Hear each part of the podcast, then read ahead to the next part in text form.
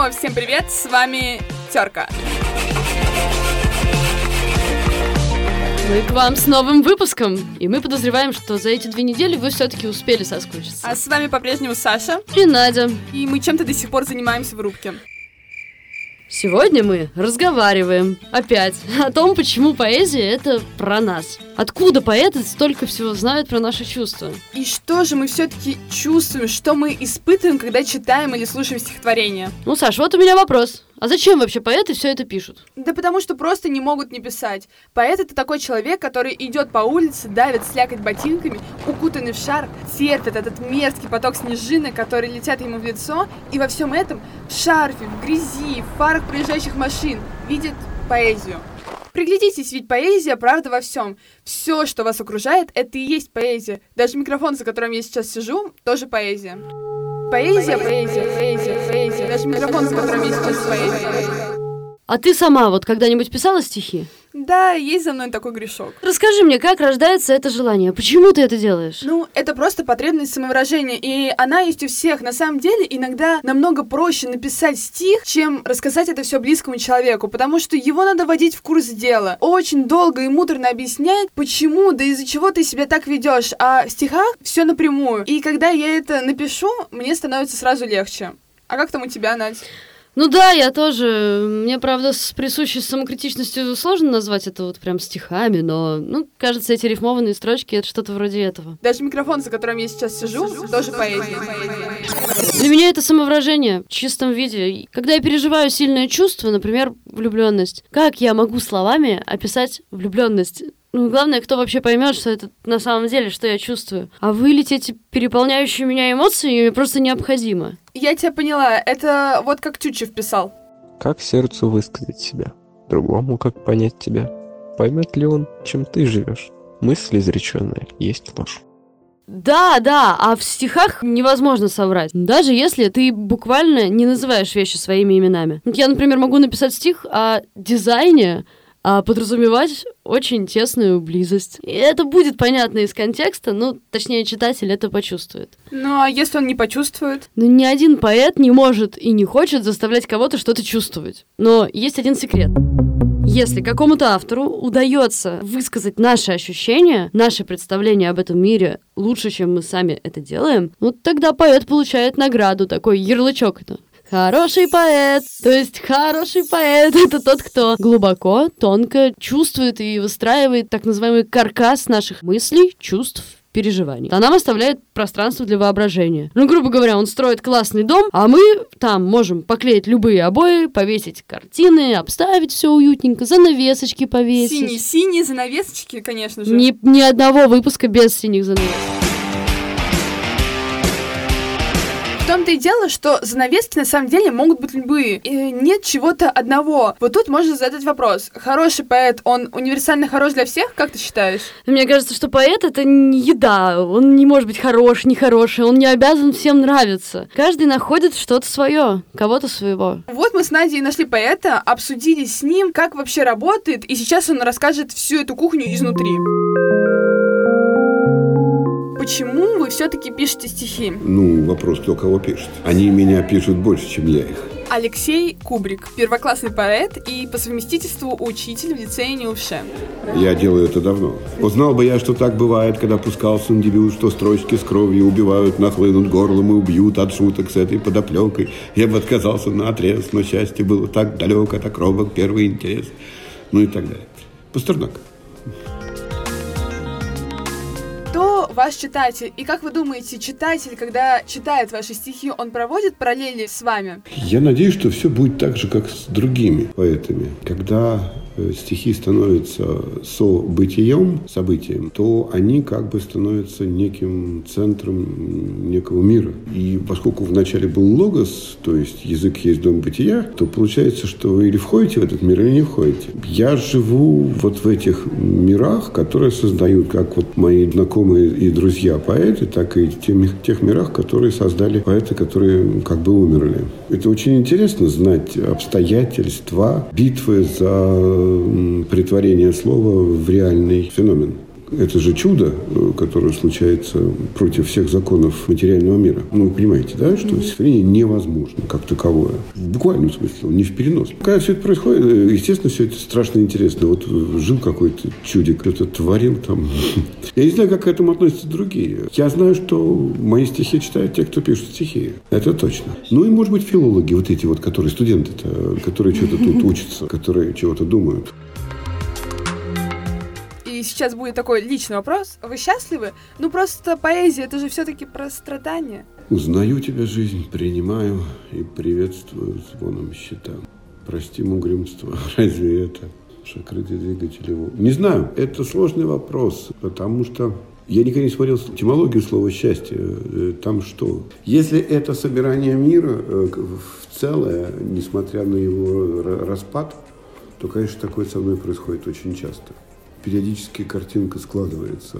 То есть, э, ну, как бы все разные, да, и какие-то деталюшки, и что-то вспоминается. Наверное, невозможно вообще прожить жизнь и не быть счастливым. Другое дело, что его нельзя удержать это счастье, оно не удерживается. Но так же, как и любовь, как и вдохновение. Все самые серьезные вещи удержать нечем, поэтому нельзя. Понимание, опять же, оно же не удерживается. Вот только что понимал, бах, уже опять как идиот смотришь, как баран на новые ворота. Постоянно, наверное. Отлично, да. Это нормальное состояние, по-моему.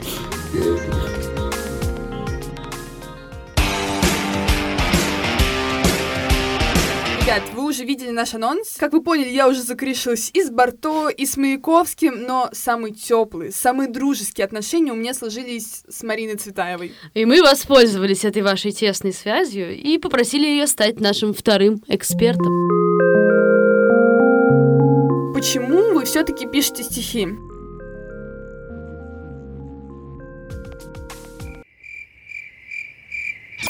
Ладно, мы не смогли дозвониться до Марины. Ну, придется перетирать ее стих. Все сами, все сами.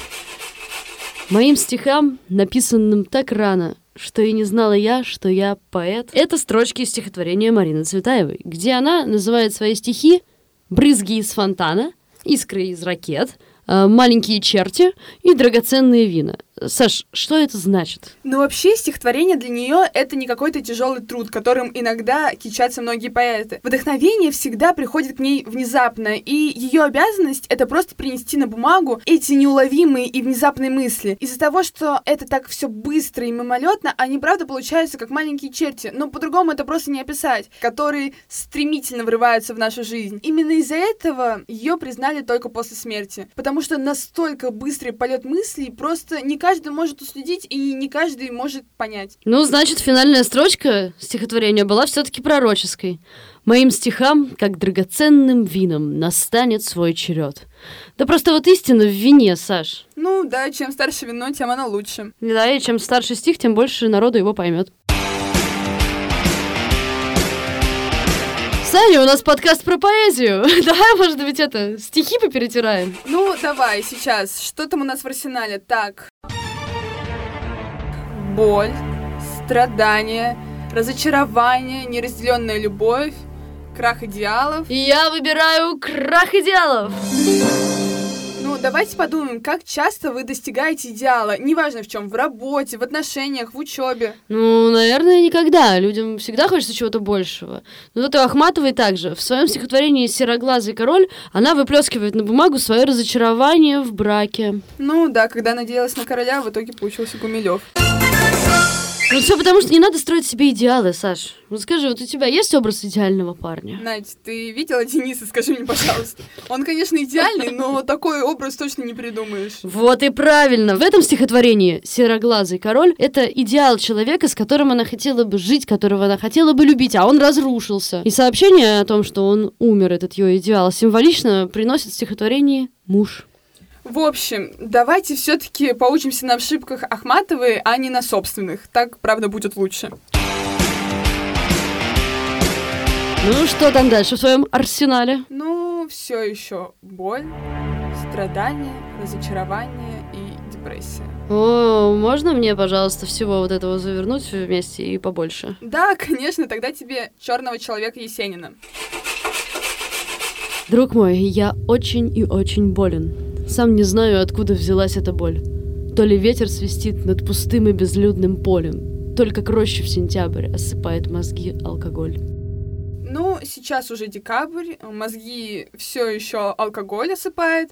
Возможно, все мы на пути к состоянию поэта из этого стихотворения. Ты разорвал отношения с возлюбленной. Твои тонкие стихотворения вообще не нужны новой России. У тебя проблемы с алкоголем, депрессия. И вот к тебе приходит черный человек, открывает книгу твоей жизни и давай закидывать тебя самыми черными моментами, ругать за содеянное, отчитывать. И этот черный человек — твое второе я. Жестоко, черно, с иронией, по кругу, круговой композиции снова и снова закручивает. Черный человек, черный человек, черный человек, черный, черный, черный, друг мой, я очень и очень болен, друг мой, я очень и очень болен. Он называет тебя под лицом, прохвостом, забулдыгой. В общем, так себе история. Что случилось, поэтому в конце вы прочитаете сами. Но, кажется, здесь основное в том, что твой главный враг всегда ты сам. Давайте вспомним точку зрения Фрейда, да, был такой психолог, о творчестве в целом. Каждый человек живет двумя жизнями – сознательной и неосознанной. К сознательной жизни относится наше реализованное общение средствами языка, а все наши нереализованные желания и мечты никуда не деваются, а живут в подсознании, трансформируясь в непредсказуемое, что нередко становится причинами психических расстройств. Творчество в этом случае является своеобразным терапевтическим средством, которое освобождает перегруженное подсознание от информации, и то, что творческий человек выкладывает на бумаге, перестает его волновать. То же самое было и с Есениным. Он смог высвободиться от своих мыслей, от этого черного человека, только вылив их на бумагу. Ну как высвободился? В этот год он умер. Похоже, он немного перестарался, и теперь его уже точно ничего зато не волнует. Все, хватит уже с нас этих переживаний, и арсенал уже весь исчерпан этим черным человеком. Давайте все-таки про что-то хорошее. Всегда надо заканчивать на позитивной ноте, да и в жизни у нас бывают хорошие моменты вроде. Ну, слушай, а вообще почему стихотворение про хорошее и про счастье так мало, на самом деле? Да, потому что, когда тебе хорошо, и когда у тебя счастливая любовь, ты хочешь наслаждаться этим, ты хочешь целоваться, и у тебя нет просто времени на написание этих стихов. Да, да, да. Ребят, но мы все-таки нашли одно, одно из нескольких, ну и про что же оно, Саша? Про любовь. Про тебя!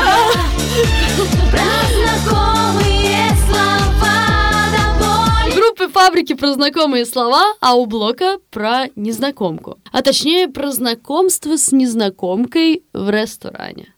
Я вот сама работаю, ну, не в ресторане, а в кофейне, Black Milk, я люблю тебя, пользуясь случаем, это не реклама, да, нам не платят Black Milk. Не, ну мне, конечно, платят, но не за это. Ну, со мной, короче, однажды так познакомились в Black Milk. Да, я стояла за барной стойкой, ко мне подошли, похвалили московский раф, который, к слову, готовила не я, стрельнули глазами, такой прищур, улыбка, и вот уже через две недели я уехала в Питер. У Блока это было примерно так же. Он грустил, сидел у окна, послал ей черную розу в бокале, вот такой он у нас романтик, и у них дальше что-то неоднозначное произошло, а потом бац, искра, буря безумия, в смысле... Ты рванулась с движением испуганной птицы, ты прошла, словно сон мой, легка, и вздохнули духи, задремали ресницы, зашептались тревожно шелка. В общем, роковая встреча состоялась. Они видят только друг друга, а дома его ждет э, жена. Спасибо за ложку дегтя, Саша.